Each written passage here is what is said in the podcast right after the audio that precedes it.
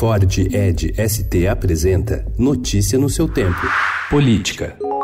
Tudo é culpa do Bolsonaro, percebeu? Fogo na Amazônia sempre ocorre nessa estação, culpa do Bolsonaro. Óleo no Nordeste, culpa do Bolsonaro. Se a esquerda radicalizar esse ponto, a gente vai precisar ter uma resposta. E uma resposta, ela pode ser via um novo AI-5, pode ser o deputado Eduardo Bolsonaro provocou ontem um terremoto político ao defender medidas drásticas como um novo AI-5 para conter uma possível radicalização da esquerda puxada por protestos contra o governo, a exemplo das manifestações ocorridas no Chile. Horas depois, o presidente Jair Bolsonaro, pai de Eduardo, desautorizou o filho sob o argumento de que quem fala em AI-5 só pode estar sonhando. No fim do dia, o 03 de Bolsonaro pediu desculpas. Não existe qualquer possibilidade de retorno do AI-5 e eu não fico nem um pouco constrangido de pedir desculpa a qualquer tipo de pessoa que tenha se sentido ofendida ou imaginado o retorno do AI-5. Pode ter sido até uma resposta infeliz. Se pudesse refazê-la, faria sem citar o AI-5 para não dar essa polêmica toda.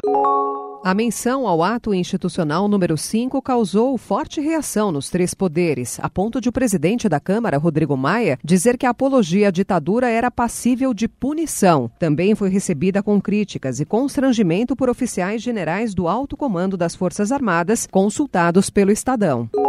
A Comissão de Ética do Partido Novo decidiu suspender a filiação do ministro do Meio Ambiente, Ricardo Salles. A decisão foi divulgada pela legenda ontem. Em nota, a sigla cita dispositivo de seu estatuto que prevê suspensão em caráter liminar, temporário, quando há risco de dano grave e de difícil reparação à imagem e reputação do novo.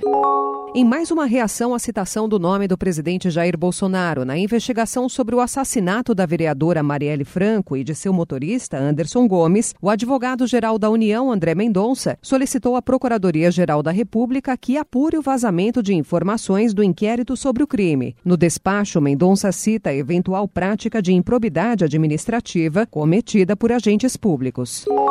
A perícia nos áudios dos interfones do condomínio Vivendas da Barra, no dia do assassinato da vereadora Marielle Franco, foi feita anteontem e ficou pronta em cerca de duas horas e meia. O Ministério Público tem os áudios com as conversas entre a portaria e as casas, pelo menos desde o dia 14 de outubro. Notícia no seu tempo. É um oferecimento de Ford Edge ST, o SUV que coloca performance na sua rotina até na hora de você se informar.